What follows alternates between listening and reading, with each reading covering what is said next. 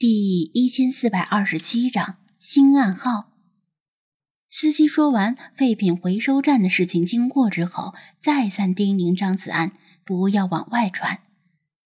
这司机的口风一看就很松，三言两语就能套出话来，其他人大概也好不到哪里去。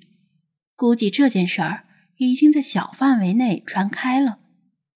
这些话啊。有几分真几分假，很难说，应该免不了有夸大的成分。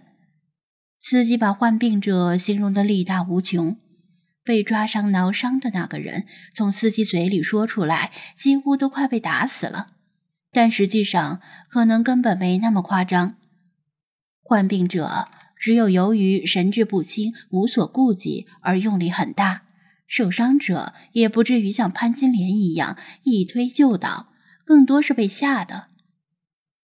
司机说完之后，瞟了一眼旁边的小白，不易察觉的挪动脚步，离他远一些。其实，除了撞到黄大仙的猜测之外，还有人说是那些人在前几天的夜里遇到一条特别邪门的狗。根据农村老辈子的说法。黑狗辟邪，但他们遇到的是一条白狗，特别邪门的白狗。具体是怎么邪门不清楚，一谈起来，那些人就噤若寒蝉。司机见小白挺像他们描述的白狗，本着小心驶得万年船的原则，离他远些比较好。张子安又问了几句，但司机所知有限，全是道听途说。翻来覆去就那么几句话，而且越说越玄乎，赌咒发誓说废品回收站附近的田野里就有一窝黄大仙。行，我没别的事儿了，你去忙吧。一会儿我去开车买两箱雪碧。张子安点头。你只说买了一箱就行，另一箱啊，悄悄的放在我驾驶座底下。我家儿子特别爱喝雪碧。司机低声说道：“好，我知道了。”等司机兴高采烈去清点空瓶子的数量，小白说道：“这两箱雪碧啥的我来出，从废品的余额里扣除。”张子安没有在这点小钱上多做争执。就像北方人吃完饭抢着结账一样，而是转头问弗拉基米尔：“滨海市这里难道又有什么东西要成精？”弗拉基米尔满不在乎的举起拳头：“来一只打一只，来两只打一双。”我是说有没有什么征兆？他补充道。弗拉基米尔摇头。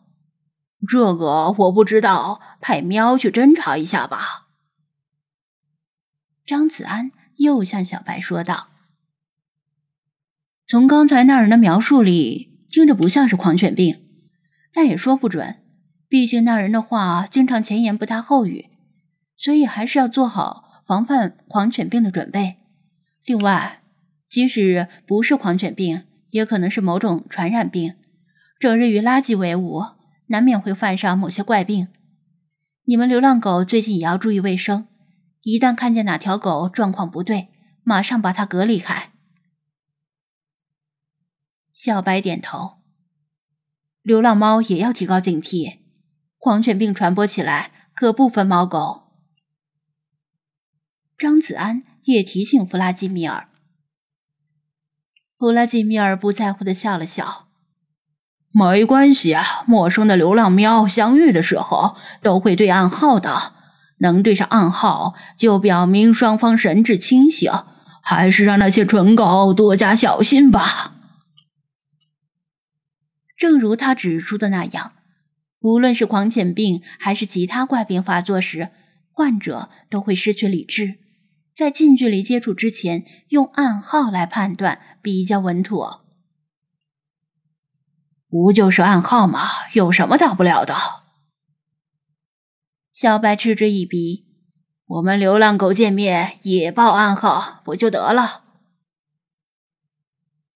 说着，他把手下的头领叫到身边，给他们布置暗号，而且也不避讳张子安和弗拉基米尔，反正他们不会说狗语。小白一脸严肃，对其他几条狗说道：“从今天起，不认识的流浪狗相遇，必须要确认暗号才能够接触。就算是认识的流浪狗，如果发现对方病恹恹的，也要对过暗号才能够靠近。”明白了吗？几条狗汪汪叫了几声，虽然不明白小白的意思，但很忠实的执行命令。至于用什么暗号，小白想了想，举起左爪，像是握握手一样平伸。土豆，土豆，我是地瓜。张子安。这暗号可真够接地气的，还挺耳熟。他们学着他的样子，平伸左爪，汪汪的叫了几声。嗯，回应的暗号是“地瓜地瓜，我是土豆”。小白又说道。他和几条狗反复演练了几次，等他们都学会了，再去给其他流浪狗做指导。利用这段时间。张子安把狗粮和鸡腿卸下车，然后开车去最近的小卖部买了两箱雪碧回来，并且把其中一箱悄悄地塞进卡车司机的驾驶位下。清点空瓶子的工人们有时注意到这些狗的奇怪举动，数着数着忘了自己数到哪儿，又得重新数。数完之后，张子安招呼大家喝饮料，每人几罐儿。喝不完的拿走，路上喝。司机跟张子安核对了数量，并且付款转账，数量和流浪狗统计的差不多，只有个位数的差距，完全在互查允许的范围内。可见这波人还是比较老实的。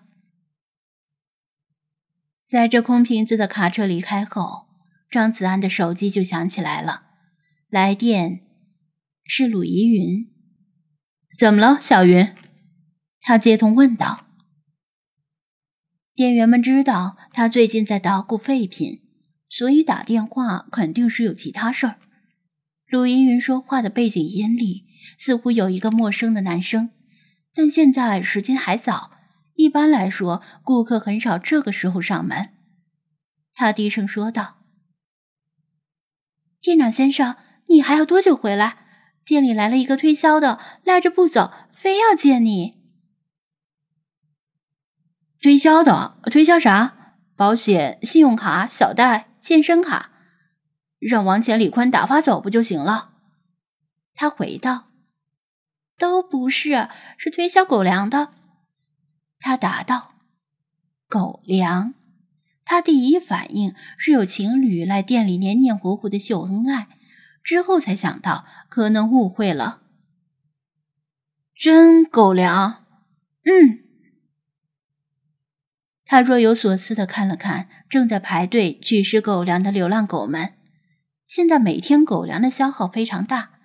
虽然他跟厂家尽力争取了批发价，但如果有更便宜的狗粮，当然好。什么牌子的狗粮？他问道。嗯，不知道，好像是个美国牌子，包装袋上全是英文。他说道：“鲁依云很早就痴迷绘画，向来是英文苦手，指望四级需要补考的王乾、李坤也不靠谱。”好，我马上回去，让他稍微等一会儿。张子安跟小白说了一声，带着弗拉基米尔驱车返回宠物店。